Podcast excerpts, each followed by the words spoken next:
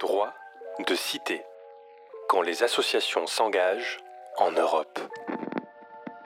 Alors, on est au micro de Making Waves pour euh, du coup l'événement droit de cité du mouvement associatif. Et euh, j'aimerais vous poser quelques questions sur votre projet. Si vous pouvez vous présenter, vous. Oui, du coup, je suis Alizée Noguerport, coordinatrice générale de la Fabrique des Impossibles.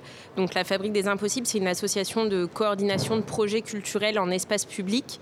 Euh, on entend la culture au sens des droits culturels, donc euh, avec l'acceptation large de la culture, c'est ce qui traverse la vie des gens. Et l'idée, c'est de monter des projets avec des acteurs sociaux, des artistes et des habitants sur des territoires qui sont euh, dits périphériques. nous, on s'inscrit beaucoup dans ce qu'on appelle les quartiers politiques de la ville. Quelle est la dimension européenne du projet? Euh, bah, on a depuis toujours euh, dans l'association, donc depuis sa création en 2011, une dimension européenne. Il y a eu des liens très informels au départ euh, avec d'autres associations en Europe, notamment à Bruxelles et à Bologne, avec une association à Bruxelles qui s'appelle la Zineke et à Bologne une association qui s'appelle la Oltré.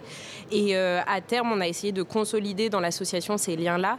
donc c'est passé par des échanges artistiques, notamment de l'accueil d'artistes sur des projets participatifs avec des habitants et aussi un projet d'Erasmus mobilité pour adultes donc pour former les bénévoles de l'association. Donc c'est un projet qui s'appelait Agora mm. et qui avait euh, vraiment pour objectif de faire en sorte que les bénévoles puissent aller dans ces structures partenaires euh, pour se former sur différents sujets. D'accord. Et vous avez eu des retours euh, des bénévoles qui sont partis se former? Oui, bah, c'est des bénévoles qui sont aujourd'hui euh, plus intégrés dans l'association, puisqu'il y en a plein qui ont rejoint du coup le conseil d'administration aussi de la structure à terme. Euh, c'est un projet qui est parti en fait au départ d'un besoin euh, collectif et qui a été défini ensemble avec les autres associations aussi partenaires des autres pays européens et avec les bénévoles, donc sur des, bah, des pratiques partagées, mais aussi des besoins ressentis partagés. Et du coup, ça a vraiment nourri en fait des endroits d'expertise et de besoins qui étaient nécessaires, nous, pour la construction de la l'association aussi aujourd'hui telle qu'elle est. Et vous avez des exemples? Euh, des exemples, euh, oui. Alors on a eu, euh, bah, donc on a des bénévoles qui ont intégré le conseil d'administration à la suite de, de, ces départs-là et de ces, enfin, de ces mobilités-là. Euh, dans le cadre du programme Erasmus. Et ensuite, euh, ça a permis, euh, par exemple, à des bénévoles qui ont été formés sur des sujets de gouvernance et de coopération d'intégrer d'autres structures partenaires de l'association aussi en tant que salariés aujourd'hui. donc on voit que le lien, il a vraiment nourri et fait, fait naître de nouvelles coopérations, nous, sur le territoire, à l'échelle locale, du coup, mais que ça s'est consolidé grâce à ces rencontres, en fait, qui ont eu lieu notamment entre bénévoles et entre structures partenaires lors des échanges Erasmus. Et je pense notamment à Emma, qui est euh, dans le CA euh, aujourd'hui de la Fabrique des Impossibles, qui a rejoint une association euh, qui est partie aussi avec nous lors des mobilités, qu'elle a rencontrée sur place. Et donc, elle, elle est salariée aujourd'hui de cette association. Donc, on sent qu'il y a eu des liens quand même qui se sont mm. nourris sur des pratiques partagées. Et ce projet, il a, il a commencé quand? C'est un projet qui a démarré en 2018, qui a duré deux ans, donc qui s'est terminé début 2020. L'idée, c'était sur les mobilités d'avoir deux mobilités euh, dans chacune des structures, donc deux mobilités à Bruxelles et deux mobilités à Bologne. Euh, ces deux mobilités, elles étaient construites euh, donc autour de thématiques sélectionnées et choisies aussi en co-construction avec les associations dans lesquelles on, s'est déplacé pour qu'ils puissent vraiment former à leur endroit aussi et transmettre leurs pratiques de formation. Et du coup, la deuxième mobilité, elle était plus dédiée vraiment à un échange de pratiques artistiques et de pratiques coopératives dans des projets que portait l'association. Donc on est allé par exemple à Bruxelles euh, sur euh, une fête de quartier qui était portée euh, en lien avec la Zineke. on est allé à Bologne sur une fête aussi de quartier qui était portée en lien avec la structure et une fête de la soupe. Enfin voilà, ça a été des pratiques du coup qui ont mélangé en fait des endroits de formation plus théoriques et des endroits de pratiques partagées.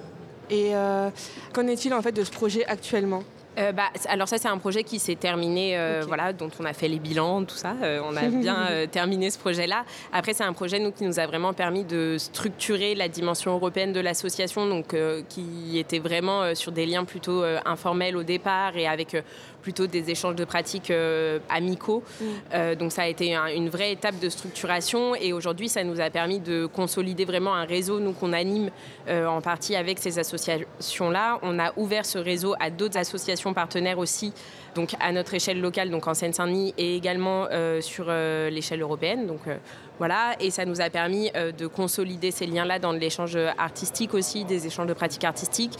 Et aujourd'hui, on a déposé, donc on verra ce qu'il en est puisqu'on n'a encore les réponses, mais par exemple, on a déposé un dossier Europe créative, donc on monte aussi en compétence sur les dépôts de dossiers européens avec ces partenaires-là, puisque du coup, on se connaît et on échange régulièrement dans des réseaux partagés, avec notamment l'identification de besoins aussi, qui est très forte, nous, dans la construction de nos projets.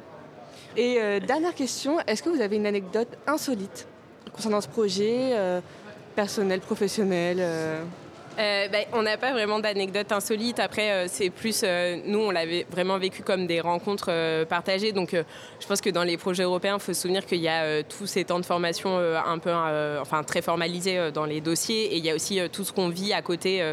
donc, quand on sort du coup de la formation la journée, donc ça consolide vraiment des liens. après, la petite anecdote, c'est que nous, on s'est retrouvés sur une fête à Bruxelles qui nous a vraiment ouvert aussi à d'autres perspectives, puisqu'on était dans un quartier bruxellois avec des identités culturelles euh, qui sont souvent invisibilisées. Et le choix avait été fait de faire une fête de Noël, euh, non pas avec un Père Noël, mais avec un Sultan de Noël pour que ça corresponde euh, notamment aux identités culturelles qui étaient représentées sur place. Du coup, c'est pas forcément une anecdote insolite, mais nous, ça nourrit quand même des réflexions aussi autour de nos pratiques et autour de la dimension de ce qu'on peut appeler la culture en France, qui est quand même encore très descendante aujourd'hui et qu'on tend à déconstruire, nous, dans ce sens. Merci beaucoup. Merci à vous. Making waves.